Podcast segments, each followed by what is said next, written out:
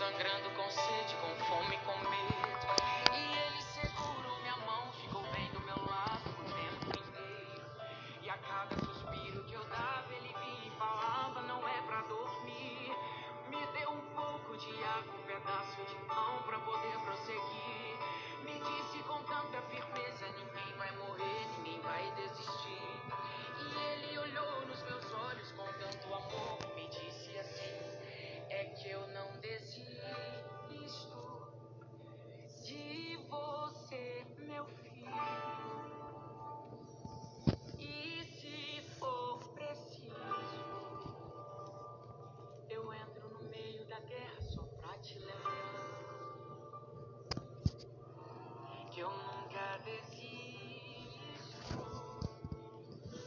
Bom dia, Espírito Santo. Bom dia. Que a presença do Espírito Santo seja sobre a sua vida nesse dia de hoje. Amém. E o nome do nosso dia hoje é perseverança. E como toda essa semana nós estamos falando sobre pesos que nós carregamos e que temos que nos livrar. Lembra? Aleluia. Deus é maravilhoso. Santo é o nome do Senhor, digno de todo louvor, de toda exaltação. Então, essa semana estamos falando sobre os pesos. Ontem eu falei sobre o peso da ofensa e hoje é o peso. Deixa eu me situar aqui. O peso da ofensa, né? E hoje é o peso do medo. Do medo. Vamos para o texto. 1 Reis 19,3 diz assim: Elias ficou com medo e, para salvar a vida, fugiu com seu ajudante para a cidade de Beceba, que ficava na região de Judá. Deixou ali o seu ajudante.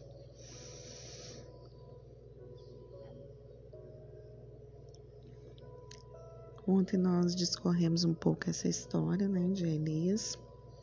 Elias ficou com medo por causa de quê? Porque Jezabel ficou furiosa com ele por causa que ele era um profeta e Deus falava através da vida dele. Muitas pessoas morreram, né, por causa do seu pecado. É, muitas pessoas morreram. Então ela ficou muito furiosa e falou: Até amanhã, deu um prazo para ele. Você também vai morrer, como morreram aos, as pessoas que adoraram o Deus Baal. E aí, o que, que acontece? O medo, ele aprisiona, a fé liberta. O medo paralisa, a fé dá poder. O medo desanima, a fé encoraja. O medo debilita, a fé cura. Depois da insegurança vem o que? O medo. E a pessoa faz o que? Mais besteira. É ou não é? A Bíblia diz em Salmo 1:1 que não devemos pedir conselhos aos ímpios. Creio que pedir conselhos aos nossos sentimentos é algo que se encaixa nessa categoria. É um grande erro. Ah, estou, ah, estou me sentindo muito triste. Vou desistir. Ah, estou me sentindo, estou sentindo muito medo. Vou fugir. Na hora que você sentir medo, a última fonte que você deve se aconselhar são os seus sentimentos. Quero compartilhar com você uma história de uma mulher que fez um, um check-up né, de rotina e soube dias depois que seu médico temia que ela tivesse um linfoma, a forma mais agressiva da doença. Foram necessários mais exames e disseram que poderia levar dias ou três semanas para confirmar o diagnóstico. Perguntei à minha amiga como ela passou por aquelas semanas de incerteza e se teve medo. Ela me disse: sim, tive medo, mas sabia que qual fosse o resultado, esse não seria surpresa para Deus. Ela disse que entendia que se ela se preocupasse durante três semanas e depois soubesse que estava com linfoma, teria desperdiçado as três semanas valiosas da sua vida. E se ela se preocupasse durante três semanas e soubesse que não tinha um linfoma, teria desperdiçado três semanas valiosas da sua vida. E, independente da ofensa que você sofreu, Pare de ficar dizendo quem é contra você e lembre que Deus é a seu favor. Se alguém ferir, chore um rio, depois construa uma ponte e passe por cima. Aleluia. Então, o que que acontece? Essa mulher, ela achou que ela teria que passar por um momento muito difícil, mas ela entendeu que eu não vou ficar com medo. O medo não vai me paralisar. O medo não vai tomar conta da minha vida. E aí ela viveu como se o medo não existisse. E Elias? Elias também fez a mesma coisa. Olha o que, que acontece. Eu não tenho medo de cara feia, não porque ela viu o sorriso de Deus para ela. Deus está o tempo todo liberando palavras de amor, de encorajamento, de ânimo, e não é uma palavra contrária que vai me parar, nem parar você. O medo não pode nos parar. O medo não é um bicho de sete cabeças. Ele vem para nos atormentar.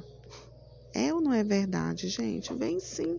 Essa mulher poderia muito bem, ela ficou sabendo de uma doença que poderia estar gravíssima no corpo dela, mas ela decidiu viver. E quantos de nós soubemos de qualquer coisa e nós ficamos colocando coisas na nossa cabeça? O medo é um buraco negro que só nós vamos ficar olhando para ele o tempo todo vai ser a nossa decisão não olhar esse buraco e fazer aquilo que nós precisamos fazer, independente se o medo quer nos paralisar. É a frase que eu li no começo para vocês, que diz o quê? Vou ler de novo, olha. O medo aprisiona, a fé liberta. O medo paralisa, a fé dá poder. O medo desanima, a fé encoraja. O medo debilita, a fé cura. E é isso mesmo. Eu me lembro que uma vez eu sentia tanto medo, tanto medo, tanto medo, que eu via coisas na parede. Você acredita? Era terrível eu colocava a cabeça debaixo da coberta, porque eu via muitas coisas, não tinha nada, não tinha nada, era a minha imaginação. Eu via pessoas andando, eu via barulho, porque o medo faz você ver coisas que não existem. Eu não sei qual é o medo que você tem vivido. Todos nós temos medo de alguma coisa, né?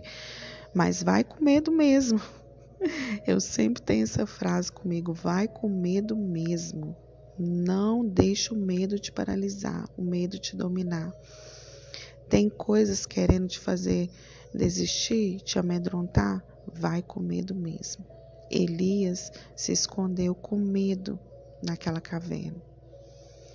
Mas o Senhor apareceu para ele naquele lugar apareceu, ele achou que Deus ia aparecer na tempestade, com um estrondo, mas a voz do Senhor apareceu na calmaria.